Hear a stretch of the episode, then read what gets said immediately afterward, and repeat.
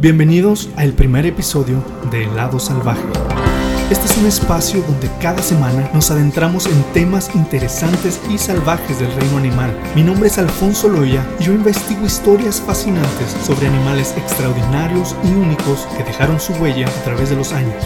Además, les relataré datos curiosos sobre especies extintas o en peligro de extinción y trataré de compartirles mi amor y pasión por la vida salvaje que desarrollé durante mi infancia.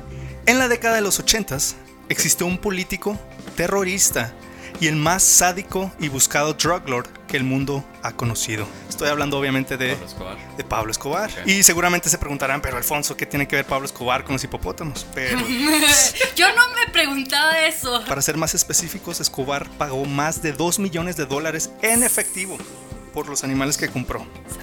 Al llegar a su hacienda, el capo se puso a contar a todos los animales. Falta un hipopótamo. No, no se escucha. Eso es como cubano. Ah. Cuando un hipopótamo, chico. Es que entonces le contesta, ¿un hipopótamo? Pues sí, no hay más que uno. Sebastián de la Sirenita. Era de Jamaica. Primer episodio te van a cancelar. Ya sé. Las autoridades colombianas decidieron dejarlos ahí porque era muy complicado sacarlos del agua, ya que son animales sumamente agresivos y territoriales. Así que era un riesgo innecesario y los abandonaron a su suerte pensando que morirían al igual que, que otros animales de la hacienda. Ajá.